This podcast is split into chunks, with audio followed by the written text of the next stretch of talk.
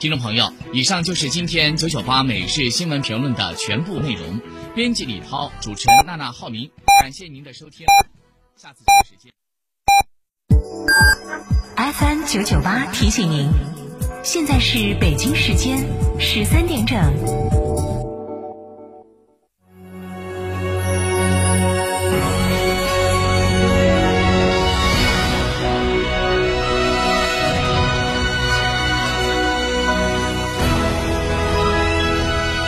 成都的声音，FM 九九点八，成都人民广播电台新闻广播。洋洋妈，暑假到了，这么多的夏令营，你都怎么给洋洋选的呀？这还不简单，得选寓教于乐的、专业权威的、内容特别的、安全保障的。这也太难了吧！选成都广播电视台全媒体小主持人夏令营啊，电台主持人亲情授课，学习小主持知识，结业还有机会成为签约小主持人，田间趣味项目和大自然交朋友。早早咨询还有隐藏优惠，零二八六二幺二五幺七二零二八六二幺二五幺七二，快打电话了解吧。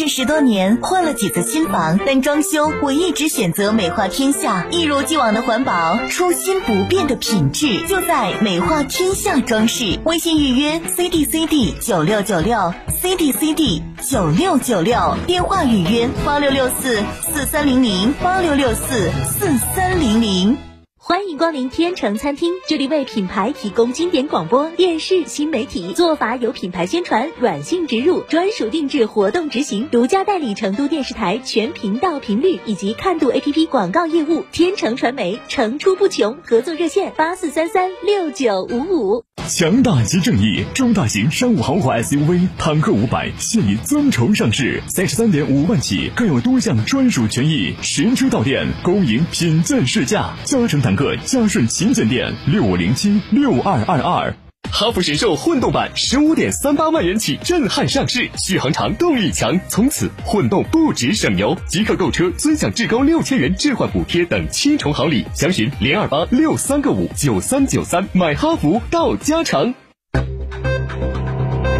九九八快讯。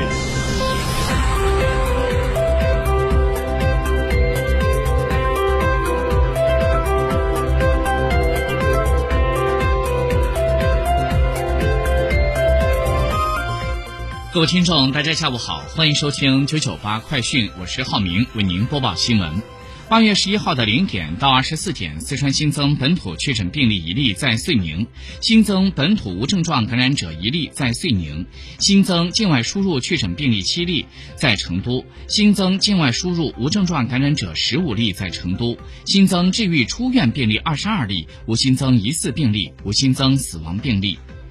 据国家卫健委消息，八月十一号的零点到二十四点，三十一个省、自治区、直辖市和新疆生产建设兵团报告新增确诊病例七百零四例，其中境外输入病例五十六例，本土新增病例六百四十八例。具体来看，海南五百九十五例，广东二十二例，内蒙古九例，西藏七例，福建五例，上海两例。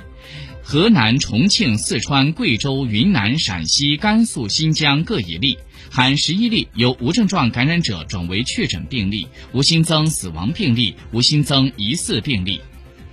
十一号，外交部举行了例行记者会。据报道，美国商务部的部长雷蒙多日前在接受采访时表示，拜登总统正在审慎考虑对华关税问题。他表示，佩洛西访台导致的局势紧张，让减免部分中国输美商品关税一事变得尤其复杂。对此，发言人汪文斌表示，贸易战没有赢家，尽早取消关税有利于美国，有利于中国，有利于世界。他指出，当前台海局势紧张，是非曲直一目了然，美方应立即纠正错误，不要指望中方拿自己的核心利益做交易，而应该老老实实的回到一个中国原则和中美三个联合公报上来。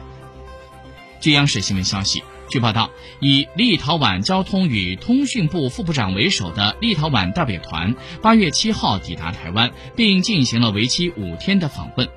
中国外交部的发言人汪文斌对此表示强烈谴责。他表示，一个中国原则是国际关系的基本准则，立方一再违背承诺，是赤裸裸的背信弃义。对于立方有关人员挑战一个中国原则、损害中国主权和领土完整的恶劣挑衅，中方将坚决回击。我们敦促立方有关人员不要在错误的道路上越走越远。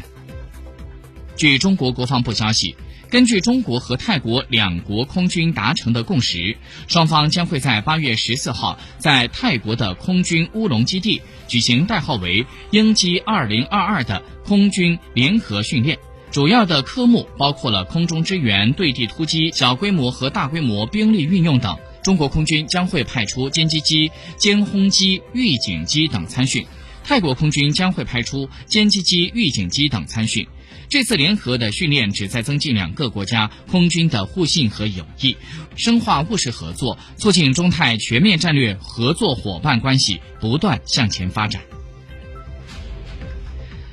中汽协最新数据显示，七月份汽车销量二百四十二万辆，同比增长百分之二十九点七；七月份新能源汽车销量五十九点三万辆，同比增长一点二倍。国家电影局在昨天发布通知，提出在今年八月到十月期间开展二零二二电影惠民消费季活动，主要措施包括了发放一亿元的观影消费券等。小米自动驾驶技术现在已经进入到测试阶段，第一期规划一百四十辆测试车将陆续在全国进行测试，目标是到二零二四年进入行业第一阵营。在二零二雷军年度演讲当中，雷军展示了全尺寸人形仿生机器人 Cooper One。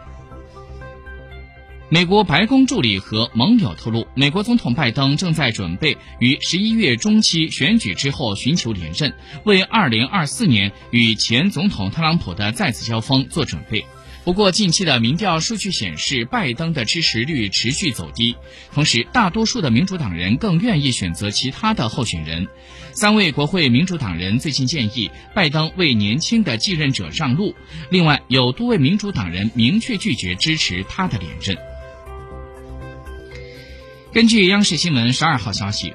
俄罗斯继续打击了多个乌军目标。乌克兰武装部队的总参谋部表示，乌克兰的军事和关键基础设施被导弹袭击的威胁仍然存在。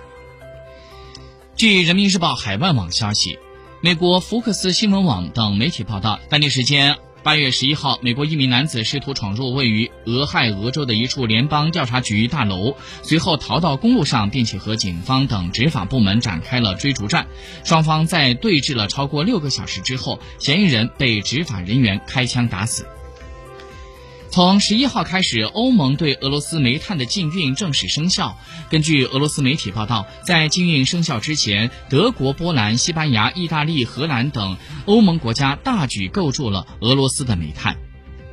当地时间十一号，美国司法部的部长加兰就联邦调查局搜查前总统特朗普位于佛罗里达州的海湖庄园一事进行公开讲话。加兰表示，联邦特工的搜查令是由联邦法院授权的，他也亲自批准了搜查决定，且搜查令和联邦调查局财产收据的副本均在搜查当天提供给在现场的前总统律师，符合司法部的政策和程序。当地时间十一号，匈牙利工业技术部在一份新闻稿件当中表示。来自于俄罗斯的石油再次通过有益管道流向了匈牙利。匈牙利在十一号上午开始接收来自于俄罗斯的石油。当地时间十一号，俄新社援引扎布罗热地方当局发布的消息报道，俄罗斯的空中力量在十号夜间和十一号凌晨抵御了。